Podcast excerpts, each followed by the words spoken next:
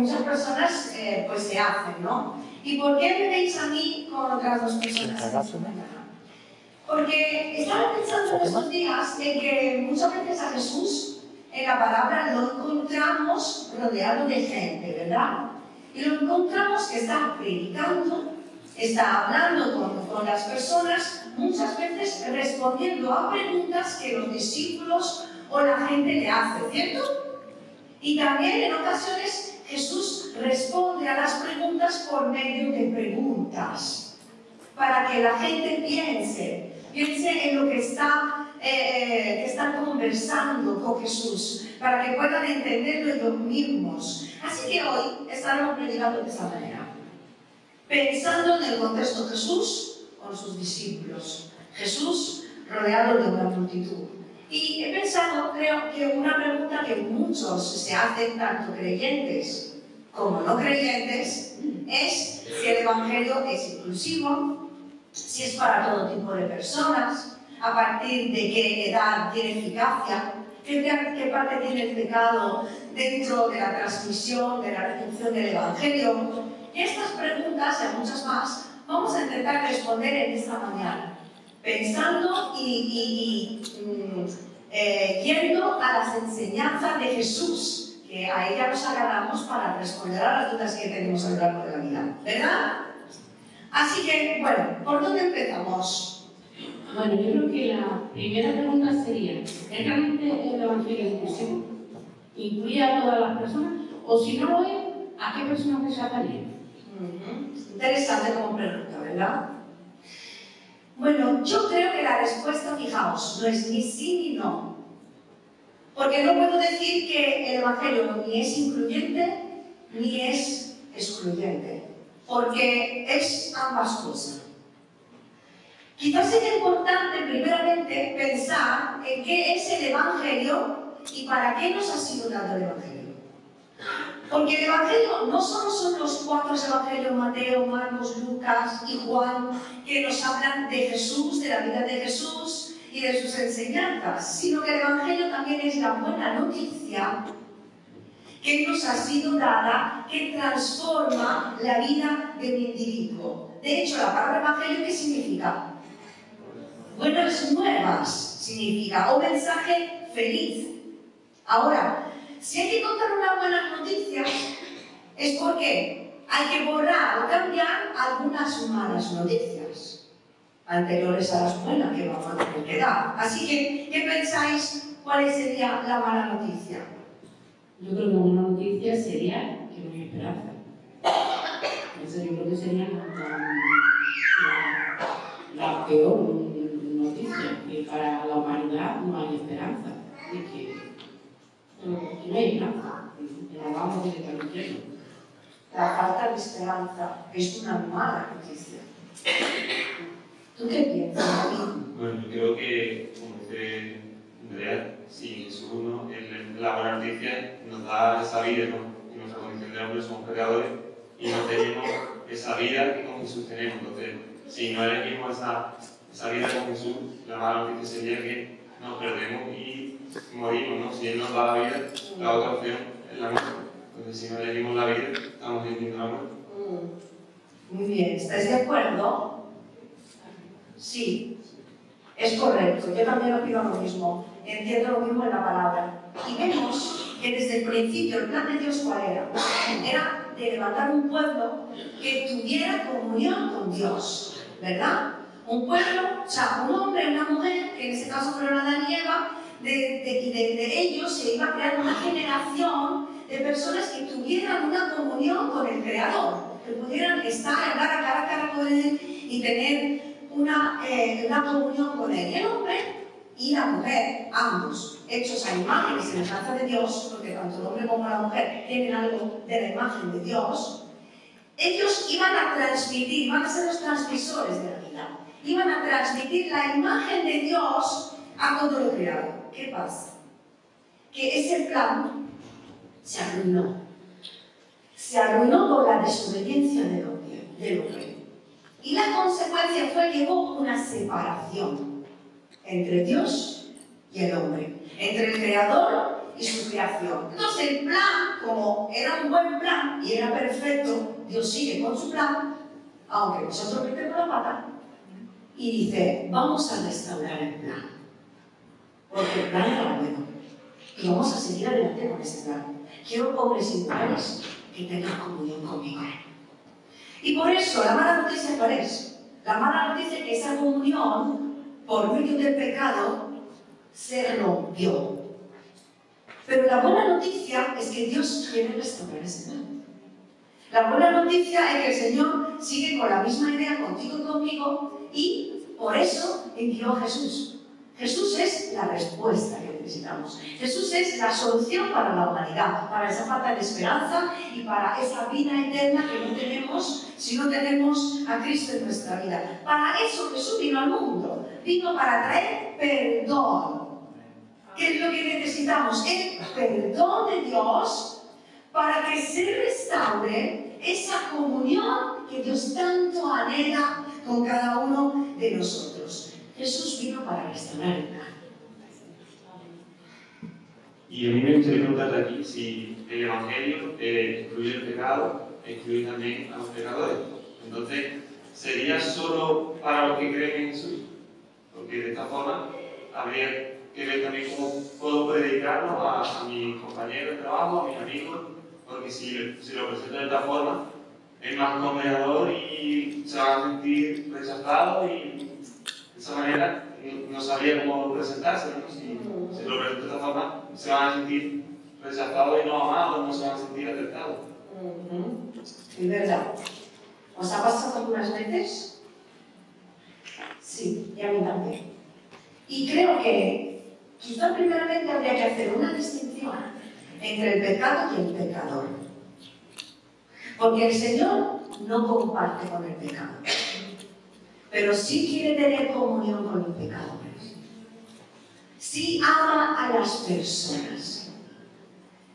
Jesús en una ocasión leemos en el Evangelio de Juan, en el capítulo 3, que hablando con un hombre, eh, con, con las personas que alrededor, dijo, de tal manera amó Dios a quién?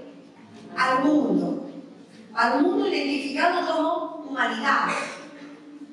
Amó de tal manera a Dios al mundo, o sea, a todos, que ha dado a su Hijo unigénito para que todo aquel, o sea, cualquiera, que crea en Él, no se pierda, mas tenga vida eterna. Porque no envió Dios a su Hijo para condenar al mundo, sino para que el mundo sea salvo salvo por Él, salvo por medio de Jesús. Y dice que el que en Él cree no es condenado, pero el que no cree ha sido condenado, porque no ha creído en el nombre del unigénito Hijo de Dios. Jesús está diciendo Dios ama a la humanidad. Persona. Con cualquier tipo de pecado, de problema con el que se presentan de Dios, Dios ama a todos. Y le da la oportunidad a todos de creer, de ser salvos. Porque para eso vino Jesús. La cuestión cuál es? La cuestión es que no todos son conscientes de su condición real, de su condición espiritual ante Dios. Y nosotros, cuando le presentamos el Evangelio a las personas, muchas veces nos centramos más en querer cambiar las cosas que hacen mal la gente que la condición espiritual, el lugar en el que están dentro del mundo espiritual. De hecho, cuando, eh, cuando Adán y Eva pecaron, Dios no le preguntó, ¿qué has hecho? Le ha preguntado qué había hecho. ¿Qué le preguntó? ¿Dónde estás? Él no le preguntó, ¿qué has hecho? Porque él no está mirando el tipo de pecado, eso, lo otro que hayamos hecho. Lo que realmente el Señor le estaba preguntando era, ¿cuál es tu condición espiritual ahora? ¿Cuál es tu posición en este lugar celestial? ¿Te ¿Estás lejos de mí? ¿Escondido en tu vergüenza escondiendo tu pecado? ¿O estás cerca buscando perdón? ¿Dónde estás? Porque el pecado ha cambiado tu condición hacia mí, pero tú cómo estás reaccionando ante el pecado? Porque yo sigo estando aquí. Pero tú dónde estás? De hecho, Jesús, cuando estuvo hablando ahí en, Juan, le estaba hablando, eh, cuando estaba hablando de que no cree en mí será condenado, pero sí el que cree será salvo, porque para yo, yo amo a todo el mundo y a Jesús. Jesús dijo estas palabras hablando con, un hombre religioso que se llamaba Nicodemo. Nicodemo era un fariseo que dice que fue a buscar a Jesús de noche. ¿Por qué fue a buscarlo de noche? Porque no quería ser visto por los demás. No quería ser visto por los que creían lo mismo que él. Muchas veces la gente se quiere acercar, quiere saber más, pero intenta hacerlo escondida porque tiene vergüenza de qué pensarán de mí. ¿Qué dirá mi madre? ¿Qué dirá mi familia? Pero eso no significa que no tienen preguntas y que no tienen inquietud espiritual. De hecho, había preguntas en el corazón de este hombre. ¿Por qué un hombre que amaba a Dios, un hombre que conocía la ley, fue a buscar a Jesús de noche? Porque había preguntas en su interior, había inquietudes, había dudas. Él conocía la ley, pero la llegada de Jesús al mundo y el mensaje que Jesús estaba predicando puso en crisis su fe. Puso en crisis lo que creía, dudó de su salvación. Dudó de su condición espiritual ante Dios. Por eso Jesús le habló del nacer de nuevo.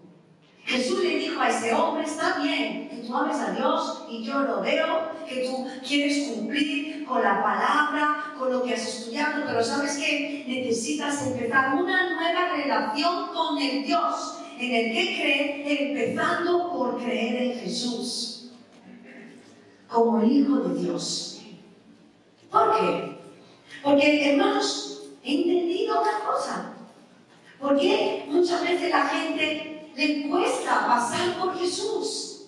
Creen en Dios como Dios Padre, inclusive le puedes hablar del Espíritu Santo. Pero a la gente, ¿por qué le cuesta pasar por Jesús? ¿Por qué le cuesta creer en Jesús como el Hijo de Dios? Dios mismo que vino en esta tierra a morir. ¿Por qué? Porque creer en Jesús va más allá de creer en su existencia. Creer en Jesús significa llegar a tener la conciencia de mi verdadera condición. Voy a entender dónde estoy. Delante de Dios, cuál es mi posición. Creer en Jesús significa que estoy reconociendo que yo necesito del perdón de Jesús. Porque sin su perdón, aunque digo que amo a Dios es verdad, no he pasado por el perdón. Si Jesús no he pasado por el perdón, no he pasado por la cruz, no reconozco que yo necesito de Él, que hay pecado en mí que tiene que ser quitado, que la separación que tengo de Dios solo puede ser restaurada por medio de mi fe en Jesucristo. Por eso a veces a las personas le cuesta. Así que el Evangelio es inclusive, sí. Incluye, inclusivo, sí. Incluye a todos es incluyente, es para todos, pero excluye al que no cree. Al que no cree después de haberle predicado el Evangelio, después de haberle presentado a Jesús. Porque el mismo encuentro se ve Porque el mismo incrédulo se excluye él mismo de los efectos que el mensaje del Evangelio puede tener en su vida. Es como, es como eh, un prisionero, es como un prisionero, imaginaos que eh, le condenan a muerte. Pero de repente eh, le dicen, mira, hay una persona ahí fuera que ha dicho que quiere pagar tu condena puede ser liberado de esa condena. Pero ese hombre primero no cree que nadie va a pagar su condena. Y segundo, puede que piense tampoco he hecho algo tan malo como para que tenga que morir. Seguramente me perdonará de mi condena porque, porque Dios es bueno. Entonces, esta misma persona va a excluirse ella misma de la salvación, porque ella misma no ha creído que alguien quiso hacerle libre. Amén. Seguimos con las preguntas. Bueno, de hecho, me gustaría preguntarte eh, cómo hacer llegar el Evangelio a las personas, ya que muchas veces cuando vamos a presentarle el mensaje, nos rechazan a nosotros. Mm, nos rechazan a nosotros. ¿Te has sentido rechazado alguna vez? A ver, ¿quién se ha sentido rechazado alguna vez? ¿Puede levantar la mano? Vale. Bueno, quiero desmentir un mito también en esta mañana. Un mito que siempre he escuchado y yo misma he predicado muchas veces. No te están rechazando a ti, Estás rechazando el mensaje que estás predicando. Y estás rechazando a la persona de la cual tú estás hablando, que es Jesús. ¿Verdad? ¿Lo hemos dicho muchas veces? Es cierto. Pero también he entendido que es una parte de verdad. No en toda la totalidad. Porque en ocasiones también me están rechazando a mí. Y me pregunto, ¿por qué nos rechazan cuando intentamos hablar de Dios a las personas? ¿De qué manera presentamos el Evangelio a la gente? David, ¿qué piensas? Bueno, yo creo que también muchas veces nos pueden llegar a rechazarnos porque, como decíamos antes, hay una buena noticia y una mala noticia.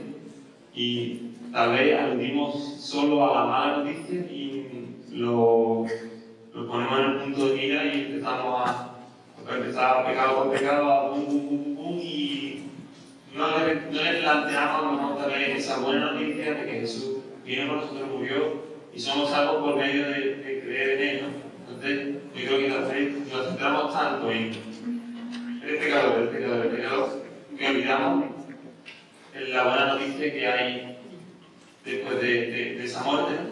Jesús lo dio por nosotros para que esa mala noticia deje de ser una mala noticia tengamos la buena noticia. Eh, yo también pienso que mm, muchas veces la manera en la que hemos predicado el Evangelio. Y, y no solo la manera, sino durante años, o sea, porque el Evangelio está predicando antes, pero llevamos un año predicando el Evangelio, y, y se ha, ha sido como una obligación. Tú tienes que ganarte el cielo, tú tienes que hacer cosas para ganarte el cielo. Y muchas veces es, eso está prohibido, esto está prohibido, esto está prohibido, esto está prohibido. O sea, llamamos un Dios, como decía, un Dios condenatorio más que un Dios de amor, ¿no? Es lo que la imagen que, el mundo tiene de Dios un Dios justo que está esperando que tú vengas para, para castigarte. Entonces yo creo que esa es la imagen que se ha proyectado durante mucho tiempo de Dios, ¿no? Ese Dios castigador más que ese Dios que, que ama. Sí. Y ahí es donde quiero llegar. Porque ambas respuestas son correctas y, yo lo veo, seguramente vosotros también. O sea, es verdad que cuando estamos presentando a Jesús, la gente está rechazando a Cristo, está rechazando el mensaje que le estamos dando, pero muchas veces la manera en la que nosotros estamos aprovechando con la gente no es la correcta. Porque si el Evangelio, así la buena noticia, ha, venido dada, ha sido dada para acercar a la gente a Dios, también nosotros tenemos que acercarnos a las personas. Eh, porque terminamos alejándola de Dios. Muchas veces pretendemos, cuando nos acercamos a la gente, pretendemos imponer nuestra fe. Pretendemos imponer nuestros criterios, nuestra manera de pensar, de ver la vida, solo, o sea, pretendemos que la gente que no nos conoce de nada se vaya a escuchar la chapa que le vamos a dar solo porque para nosotros esa es la verdad. Pero mmm, no le damos a la otra persona la oportunidad de pensar, de preguntar, de valorar, de razonar, de conocerme a mí, de conocer al Dios que vive en mí. Y realmente hoy, más que nunca, hace falta acercarse a la gente si queremos que las personas nos escuchen. Necesitamos vivir en una sociedad siendo parte de esta sociedad, una sociedad hecha de personas, de libres pensadores. La gente quiere pensar, la gente quiere opinar, la gente quiere razonar, quiere decidir sobre su propia vida y vivimos en un tiempo en el que todo es relativo. Y si os dais cuenta, cada uno tiene una verdad y cada verdad es válida. Entonces, si tú quieres presentar tu verdad como algo válido, tú tienes que estar cerca de la gente. Para poder entrar en esos razonamientos y en esos coloquios y poder llegar a hablar de Jesús. Y al respecto me gustaría preguntar, ¿no? David, ¿tú crees que la fe es razonada?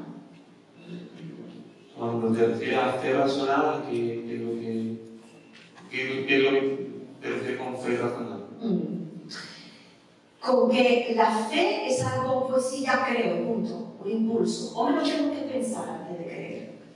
Porque hay personas que lo ven como algo místico. Si tú tienes fe o no, la fe es un don de Dios y punto. O es que tú piensas también antes de creer.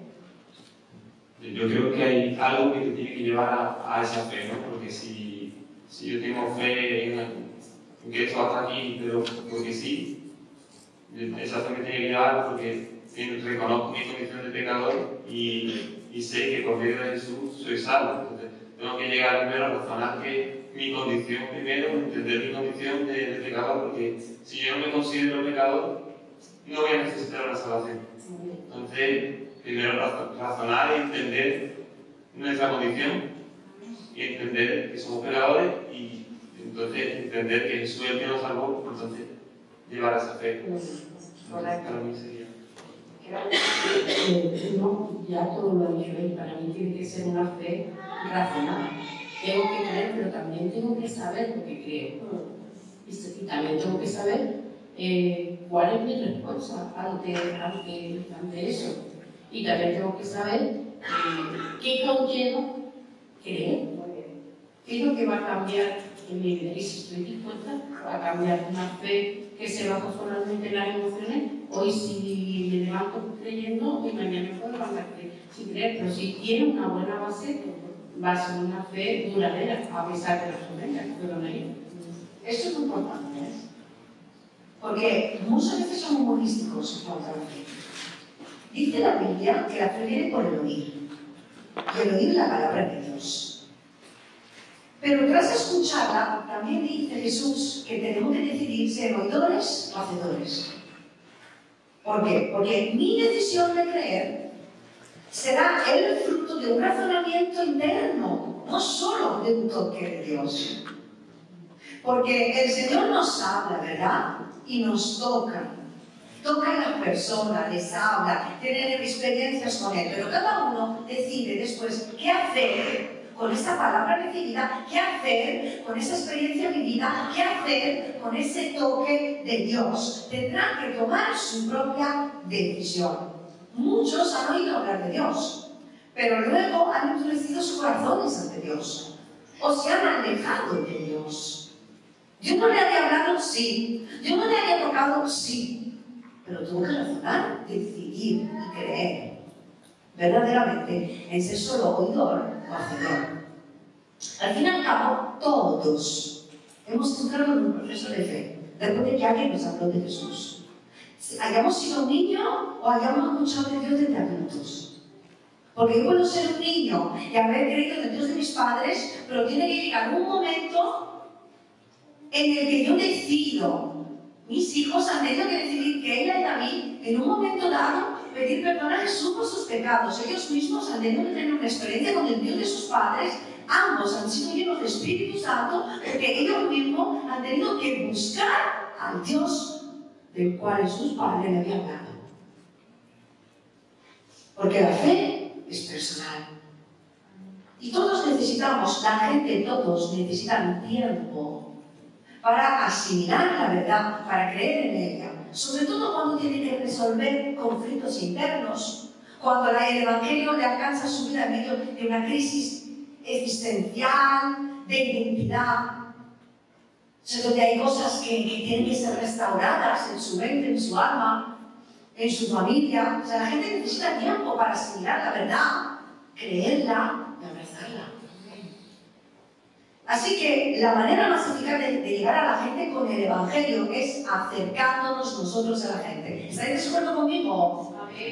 Estando cerca de, cerca de la gente, porque es un tiempo nuevo. Estamos viviendo en una generación diferente, ¿nos hemos dado cuenta? Estamos viviendo incluso en una iglesia distinta, ¿o no? Mira, voy a decir una cosa con todo el corazón. Ya no vale en este tiempo sin juzgar a lo que fue antes. Pero ya no valen los pastores del púlpito, que simplemente se dedican a dar un sermón el domingo y que durante la semana no están cerca de la gente. Porque eh, también esto, el, el, el, tener un ministro distante, eso se, se habla en los congresos también. El, tener un ministro, un siervo, una sierva, un, pastor, un líder distante que viva por encima de los demás, que se esconde detrás de un púlpito, detrás de una apariencia de, eh, de perfección. Eh, esta imagen de pastor que se ha vivido por años ya no vale. Y sinceramente yo no quiero ser. Se buscan pastores, líderes cercanos, personas íntegras, genuinas y, ¿sabe qué? Humanos. Líderes humanos, pastores que son capaces de ser ellos mismos y que le dan la oportunidad a las personas de ser ellas mismas. Ministros y líderes de iglesia que son conscientes de sus debilidades, de que no tienen vergüenza de contar sus fracasos, su testimonio, su pasado, porque será justamente eso lo que acercará a la gente a los pastores. Se van a poder identificar con los líderes por su humanidad. Un creyente que vea a un líder como un superhombre, una supermujer, difícilmente abrirá su corazón a él o a ella. Difícilmente se acercará a ellos. ¿Por qué pasa eso? ¿Por qué hay esa mentira? Y lo digo porque hay muchas personas aquí también que están sintiendo y personas que tienen un llamado al ministerio, al liderazgo, y quiero romper esa mentira que por años se ha predicado y se ha vivido. Tienes que ser un líder, un ministro, una sierva cercana, verdadera, auténtica. Sé tú mismo. Sé tú misma. Yo recuerdo cuando empecé con la premenopausia que tuve un, tuve un par de meses de un pico de depresión brutal que llegué a tener pensamientos de suicidio. Y yo recuerdo que después de contarlo con la pierna temblante, sentí que tenía que decir los miércoles en la oración. Después de ese día, no sabéis la cantidad de gente que me ha venido a decir gracias. Yo también he tenido esos pensamientos, pero me sentí mala, mal creyente por pensarlo. La gente necesita identificarse con nosotros, con nuestros fracasos, con nuestras caídas, viendo cómo vencemos por medio del amor y del poder de Dios. Y pensamos esto muchas veces porque pensamos que mostrar nuestra vulnerabilidad es señal de debilidad. Es como si yo muestro que soy vulnerable en alguien, en algo, pues soy débil o pierdo autoridad. La gente no me va a respetar.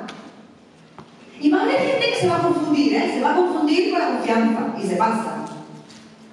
Pero prefiero que se pasen de la confianza a que estén lejos de mí como pastora y no me busquen, no me cuenten cuando están mal.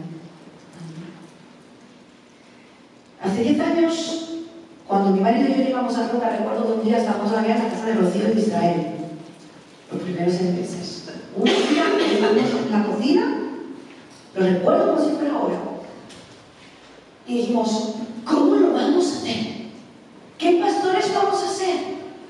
¿Vamos a ser pastores cercanos? ¿Vamos a hablar con la gente? ¿Vamos realmente a mojarnos la mano? ¿Vamos a mostrar lo que somos? ¿O nos vamos a mantener ahí?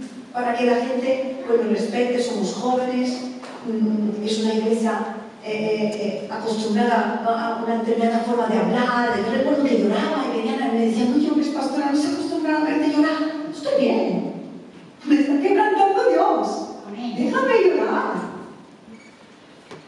Y en ese día en la cocina dijimos, vamos a ser lo que somos. Vamos a ser como somos. Y eso hemos hecho, no me arrepiento. Hemos llorado cuando lo hemos necesitado con alguien. Hemos pedido ayuda cuando lo hemos necesitado también. Hemos pedido perdón cuando nos hemos equivocado. Recuerdo que un hermano me dijo hace tiempo, pastora, que tienes demasiado perdón. Digo, así aprendes a pedirlo tú también. Yo también me equivoco. Hemos llorado y hemos reído. Con quien nos ha abierto la puerta de casa, hemos reído, hemos hecho el tonto, hemos bailado y nos hemos divertido, ¿verdad? Porque eso es lo que hay que hacer. Y esto nos ha permitido y nos permite hoy decir que somos una familia. ¿Somos una familia? Somos una familia. Porque nos habéis permitido ser parte de vosotros. Y nosotros hemos permitido ser parte de nuestra vida. Y lo mismo pasa con este mundo, con las personas que no conocen a Cristo, aún más las que no conocen a Jesús. El Señor nos está dirigiendo hoy, en este tiempo, a un evangelismo personal, a un evangelismo relacional, a bajar del púlpito, a soltar un instrumento, a dejar a un lado, a ir más allá de la campaña evangelística o de un evento colectivo y a ir a este mundo, a entrar en el mundo de las personas, en el mundo de cada individuo, acercándonos Jesús a su mundo. Amén. Jesús lo ha hecho. Jesús ha dejado su trono y ha venido a este mundo para estar cerca de nosotros para vivir cerca de nosotros. Se ha mezclado entre la gente, ha comido en fiestas y bodas, en fiestas del pueblo, ha paseado por la calle, ha trabajado como toda la gente, le han conocido como el hijo del carpintero, tenía amigos, tenía colegas de ministerio, tenía familia, era una persona normal y corriente, pero que en un momento dado manifestó su divinidad y presentó al Padre para restaurar el plan. Y eso es lo que el Señor se espera de cada uno de nosotros, que no seamos bichos raros, muy buenos creyentes aquí y que sacamos de ahí como una gran Biblia debajo del brazo, pero que luego no somos capaces de tener ni una conversación normal con la gente. Parecemos los extraterrestres. Tenemos que ser cercanos a la gente, porque si no, ¿cómo podría alguien identificarse contigo y con el Cristo con el cual tú vives cada día, si no te conocen y no ven a Cristo en tu vida. Entonces nos recibirán a nosotros el mensaje que presentamos. ¿Estáis de acuerdo? Me gustaría hacerte una pregunta. Si la sociedad ha cambiado, la gente ha cambiado, y la manera de combatir el Evangelio debe ser la misma o debe cambiar. ¿Tú qué piensas? ¿Cree que la iglesia también que cambiar? ¿Tú qué opinas, Andrea? Hombre, yo creo que quizás tenga que cambiar el, continente, como decimos, pero no el contenido. O sea, la esencia del, Evangelio tiene que ser la misma. Eso siempre. Pero quizás la forma se tiene que adaptar un poco a, esta sociedad. Porque es, lo que hizo Jesús, porque eh, no hablaba de la misma manera con, con la ramera o con el publicano que a lo con en este caso, sino que utilizaba un lenguaje diferente según las circunstancias y según la persona con la que se dirigía. Entonces yo creo que es la esencia del Evangelio no debe cambiar, pero sí la manera se tiene que adaptar a la persona que tenemos, al tipo de sociedad, porque es la única manera de llegarse. De verdad, estoy de acuerdo, ¿verdad? Es Estamos ante un evidente cambio a nivel mundial. Inevitablemente la iglesia está cambiando. Pero es que quiero decir que la iglesia debe cambiar si quiere seguir creciendo. porque de otra manera no crecería. La cuestión es que si la iglesia cambia, si la iglesia, perdón, si la iglesia no cambia, puede correr el riesgo de convertirse en algo invisible. Y como iglesia tenemos un mensaje demasiado importante como para ser una iglesia invisible en medio de la sociedad. Hay una ley en el, marketing que dice, o sea, una frase que se escucha, lo que, está, lo que no está en internet no existe. ¿Lo habéis escuchado? Pues quiere decir que se tiene que mostrar, porque si no la gente no se entera de que existe. Es que pasa lo mismo con la iglesia. La iglesia está llamada a ser luz. ¿A qué está llamada a ser? Luz. Y la luz, para resplandecer en medio de la tiniebla, para brillar, tiene que alumbrar. O sea, tiene que ser visible. La luz se tiene que ver, dice que no la podemos esconder. Si la iglesia ha dejado de alumbrar, es porque ha dejado de cambiar y se ha convertido en algo desapercibido e invisible en medio de una sociedad que ha cambiado, que ha avanzado y la iglesia se está apagando. Ha dejado de brillar. Porque no sabe presentar el Evangelio de Jesús dentro de un nuevo contexto. Creo que hoy en día la iglesia está viviendo una metamorfosis. Cada cambio generacional puede producir una especie de crisis, ¿no? ¿Por qué? Porque antes de cada cambio y cambio de identidad, o sea, hay una, delante de cada cambio hay una crisis como de identidad. Nos volvemos a preguntar quiénes somos, cómo somos y cómo lo hacemos. Y las crisis son buenas. Si nos llevan a pensar, a reflexionar y si nos llevan a la progresión. Dios ha diseñado una iglesia que tiene que avanzar continuamente. ¿Estáis de acuerdo? Una iglesia que avanza, una iglesia que crece, una iglesia que cambia, que está marcada por un cambio generacional, lo querramos o no lo querramos. No podemos seguir siendo la misma iglesia de hace 100 años. O sea, la iglesia de ayer no vale para hoy, la iglesia de hoy no vale para mañana. La iglesia, si quiere alcanzar al mundo, tiene que cambiar. Está claro que la doctrina sigue siendo la misma, ¿sí? Amén. Y que el mensaje de Jesús y del Evangelio del Reino es el mismo. Eso no se toca. No vamos a diluirlo. Que le guste a quien no le guste. Pero las formas, el lenguaje con el que nos, nos comunicamos con las personas debe actualizarse si queremos alcanzar a la nueva generación. Debemos de aprender de los errores eh, eh, del pasado para no repetirlos pero avanzar para alcanzar a la próxima generación. ¿Queremos alcanzar a la próxima generación? Amén. Con esto me gustaría preguntar, eh, ¿el Evangelio incluye o excluye a la nueva generación? Hmm. Buena pregunta. ¿Tú qué crees? Yo creo que en cuanto al mensaje es para todos. No hay distinción de si eres más joven o eres más mayor, porque Jesús va directo al corazón. Entonces, Él va a la persona, no a, a una edad. Pero sí que es verdad que en cuanto a la sociedad, siempre se tiene a tener un poco a, ¿no? a, los jóvenes, ¿no? como dice, no tengáis poco a la juventud. Entonces, yo creo como que Jesús incluye a la nueva generación pero muchas veces nosotros caemos en excluir a esa nueva generación. De hecho, a la pregunta, ¿el Evangelio incluye o excluye la nueva generación? Yo hago una pregunta, me la hago a mí, la hago a la congregación. ¿Qué debemos hacer? ¿Queremos incluir o excluir a la nueva generación? ¿Queremos condenar a la nueva generación porque piensa diferente que nosotros porque viste diferente que nosotros, porque se peina diferente que nosotros, porque canta diferente que nosotros, porque quieren hacer las cosas diferentes que nosotros, ¿lo queremos condenar para ello, por ello, o queremos que ellos avancen y sean parte de y ayuden en el crecimiento de la iglesia? Porque claro que, yo esto lo creo, ¿eh? Los jóvenes tienen que conocer a Dios de sus padres personalmente.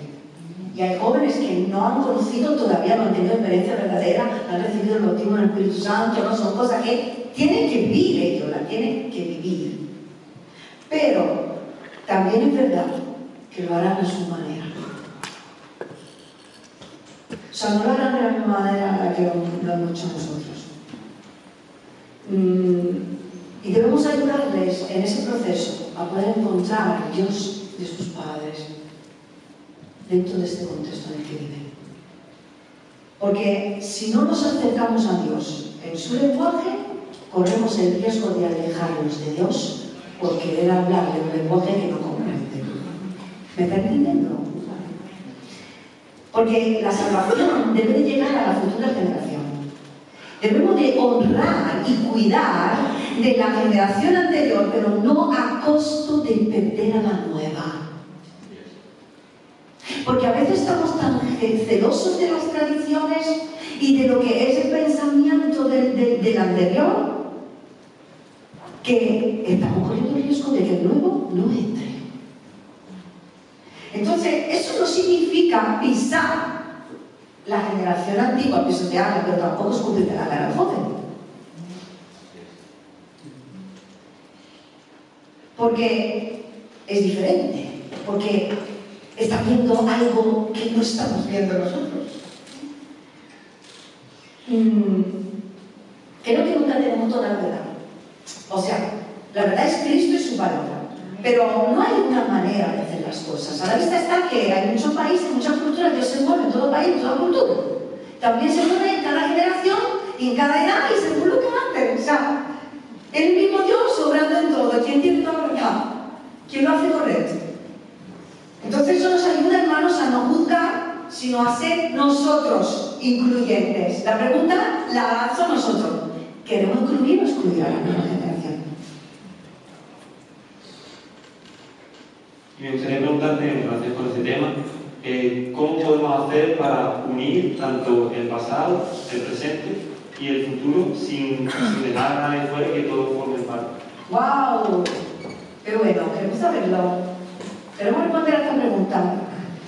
Yo tengo una respuesta que lo resume todo. No se trata de crear nuevos métodos, sino nuevas personas.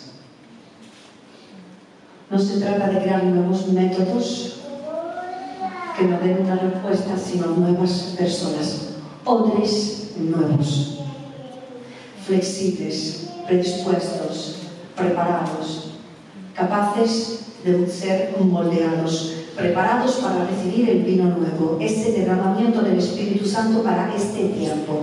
Y esta es una apertura de la mente y del corazón. No es una estrategia, no es un método, es una mente y un corazón que se abren ante lo nuevo que el Señor quiere hacer, que se abren ante lo que el Espíritu Santo quiere decir. Tampoco se trata de esperar a que venga gente nueva. O lo leí en un libro, me parece interesante, muchas veces los pastores o líderes decimos, uy, es que si tuviese el equipo que tienen en, en esta iglesia, pues también en la nuestra habíamos hecho muchas cosas. Si tuviéramos los recursos que tienen ahí, pues también lo, lo, lo iríamos aquí, lo haríamos aquí. Mm, empecemos con lo que tenemos, me ha dicho el Señor. Levantemos personas desde nuestra propia congregación. Ensancha la mente y el corazón tú. Disponte tú, pon tus recursos tú y usemos, porque aquí hay mucho potencial, hermanos, en esta congregación. Y somos nosotros, esos hombres, que tienen que ser hombres nuevos, predispuestos y preparados para servir a Dios hoy y ahora. En este tiempo nuevo, aquí donde Dios nos ha puesto, ser personas entendidas de los tiempos en los cuales estamos viviendo. Y decirle, aquí estoy, Señor, rompe mis estructuras y úsame. Porque David dice en Hechos 13 que sirvió a su propia generación según la voluntad de Dios. Sirvió a su generación según como Dios le dijo que lo tenía que hacer. Y a veces fue juzgado por ello. Y venció a Goliat no con la armadura y la manera de funcionar del rey anterior, sino con cómo él era y con lo que Dios había puesto en sus manos. Así que podemos unir todas las edades en un mismo cuerpo, en una misma misión, hacia un mismo objetivo. ¿Cuál es el objetivo que tenemos como iglesia? Inamovible. Predicar el Evangelio.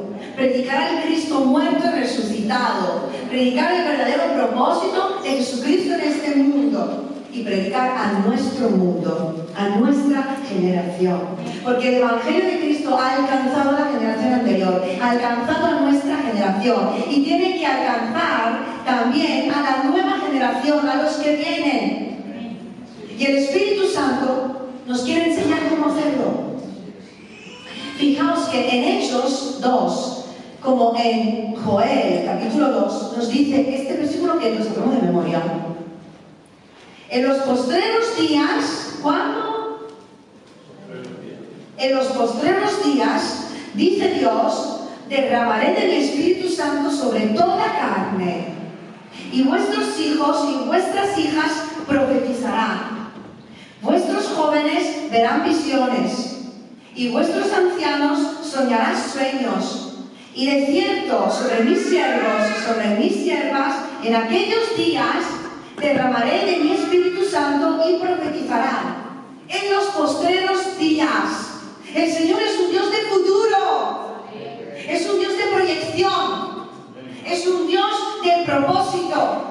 Es un Dios de planes y sus planes incluyen a todas las edades, a todas las generaciones, incluyen a los niños que profetizarán, incluyen a los jóvenes que tendrán visiones, incluyen a los ancianos tendrán sueños, incluye a siervos y siervas y hombres y mujeres que profetizarán, porque es un Dios de futuro, es un Dios de propósito, que construye el futuro sobre la visión de los jóvenes, sobre la fuerza de los jóvenes, sobre el mover del Espíritu Santo en cada generación,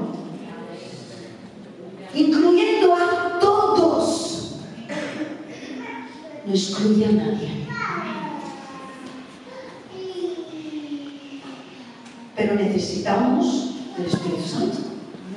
Que necesitamos recibir al Espíritu Santo es un derramamiento en este tiempo según como Él quiere hacerlo. Necesitamos buscar la visión que viene de Dios por medio del Espíritu Santo. ¿Por qué? Porque quien no tiene visión de futuro vuelve a su pasado.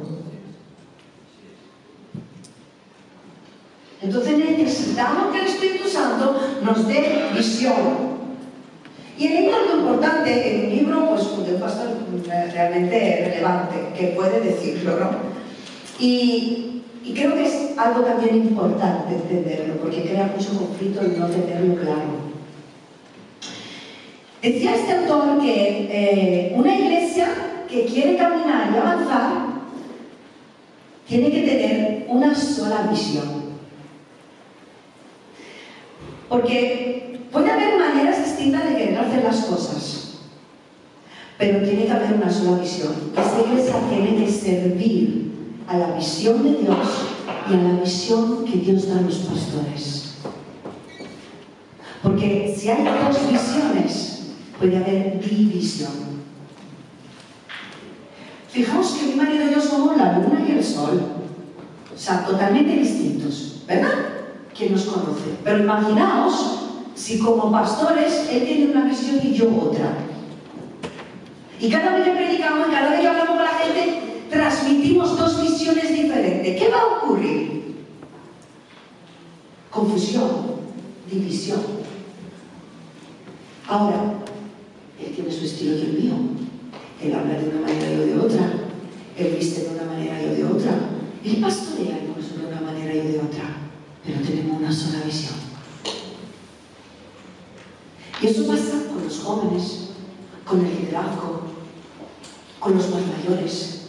Todos aportamos, todos somos diferentes, pero debemos de tener claro que si queremos crecer y avanzar como iglesia, hay una sola visión. Y bíblicamente hablando, el Señor pone ministerios en la iglesia. Y pone ministerio pastoral para dirección y cuidado, edificación.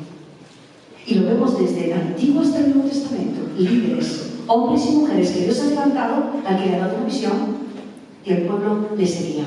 Le ponía personas a su alrededor para levantar sus brazos, para aconsejarle, para ayudarle, porque todos tenemos voz, voto, la iglesia confirma, la profecía habla, los niños hablan, los jóvenes confirman, pero no es visión. Así avanzamos, así crecemos. Necesitamos que todos compartan, que todos colaboren, pero mirando a un único objetivo. ¿Estáis de acuerdo conmigo? Amén. Pues, eh, yo quería hacerte una pregunta. Es posible escuchar la voz de Dios. Es verdad que podemos escuchar su voz y entender cómo caminar en esa visión. Vale, eso es importante también. Y esta es la última pregunta a la que vamos a responder en esta mañana. ¿Es posible escuchar la voz de Dios? Estamos hablando de visión, estamos hablando de que Dios habla, estamos hablando de que Dios da visión, da dirección, y yo escucho continuamente cuando Dios me habla. Yo no entiendo lo que Dios me quiere decir, Dios no es verdad que habla.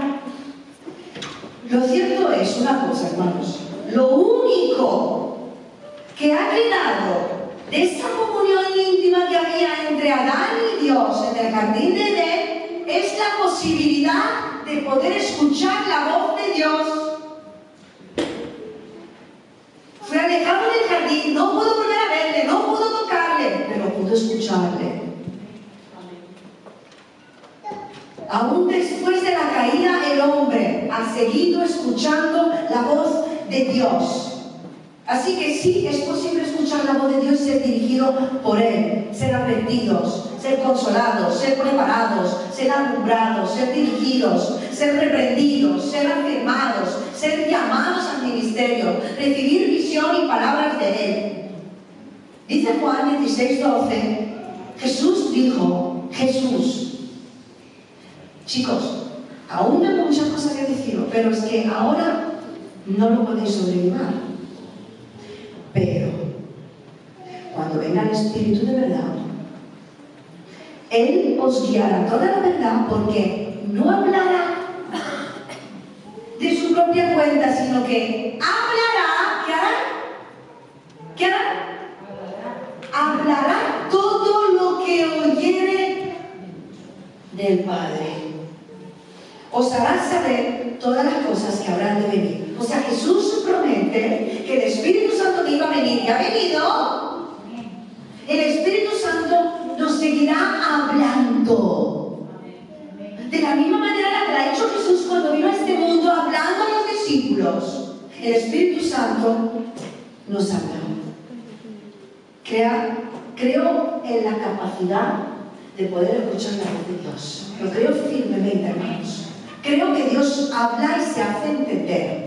Nos habla en nuestro interior, nos habla por medio de la conciencia, nos habla por medio de voz audible en ocasiones, nos habla por medio de su palabra, nos habla por medio de los profetas y de las profecías, nos habla por medio de los pastores cuando predican los domingos, nos habla por medio de la voz de los jóvenes, nos habla por medio de niños que en ocasiones hablan y tú sabes que es Dios que te está hablando. Nos habla por medio del consejo de las personas ancianas nos habla por medio de la iglesia, Dios habla de muchas maneras y constantemente. Y en la palabra encontramos, como dijimos, que da visión a las personas, a los ministerios, porque visión y unidad van de la mano. Y sabéis, este año, Serafín, cumplimos 10 años que estamos aquí en. Y hace unos años vino el pastor Romo, no sé si os acordáis, que muchos años de ministerio, una iglesia muy grande, y él nos dijo que a los 10 años del pastorato, estadísticamente hablando, es cuando se empieza a tener una perspectiva de continuidad y se puede trazar una línea de, que marca la visión de una iglesia. Y creo que no es casualidad que este año la palabra pastoral es avanza. Y reflexioné lo que nos dijo este pastor y creo creemos que este año va a ser un año de avance. ¿Cuánto lo creemos? Va a ser un año de establecer metas y líneas nuevas de trabajo de algunas áreas. Mm, que marcarán la visión no solo para hoy, para mañana. Una visión futura para esta congregación dentro de esta villa de rota en la que vivimos. Y para ello vamos a necesitar la dirección y el poder del Espíritu Santo. Todo todos. Necesitamos unos jóvenes empoderados del Espíritu Santo. Necesitamos el liderazgo consagrado, santificado y llenado del Espíritu Santo. Necesitamos a unos ancianos que tengan sueños en el Espíritu. Necesitamos a hombres y mujeres que se levanten profetizando y llenos del Espíritu Santo que aporten para el avance espiritual de la iglesia. Amén. Y quien no lo quiere creer, que no lo crea. Porque yo sé que hay mucha la llenura del Espíritu Santo, no cree en hablar en lenguas, ni, ni en las profecías, ni en los milagros, será cosa de, de otro tiempo o solo el día de Pentecostés. Mira, como somos de multicolores, yo no juzgo a quien no lo cree, pero yo voy a abrazar todas las promesas que es para mí. Y como iglesia vamos a abrazar y creer a toda promesa que sí es para este tiempo. Y él dijo, en los postreros días, y estamos en los postreros días, derramaré el Espíritu sobre toda carne. Y aquí todos estamos ahí. Y vamos a abrazar esa promesa. Y vamos a mirar adelante a este nuevo año lleno de oportunidades. Porque el Señor quiere darnos la visión, el poder y el amor para ver a cada persona como una oportunidad para presentarle el plan de salvación. Pero necesitamos ser poderes nuevos, llenados del Espíritu Santo. Amén. Y me gustaría terminar este tiempo, muchas gracias David y Andrea. Eh, quería pedir al, grupo de alabanza que subieran, podemos volver a cantar esa canción que cantamos antes. Eh, Aviva Rosa, no sé cómo es, aquí los Y vamos a ponernos todo de pie. Si queréis, podéis sentar donde ahí donde estéis. No hace falta venir aquí antes si lo quieres hacer por algo. Pero vamos a cantar esta canción como un clamor de Dios Mientras lo cantamos, yo te invito a levantar tus manos. Y y el reconocer, como dije al principio, ¿dónde estás? Reconoce esta mañana no lo que has hecho o lo que no has hecho, ni lo que has hecho mal, ni lo que has hecho bien. O sea, ¿dónde estás? ¿En qué lugar estás? ¿Estás tan cerca de Dios? ¿Estás lejos de Dios?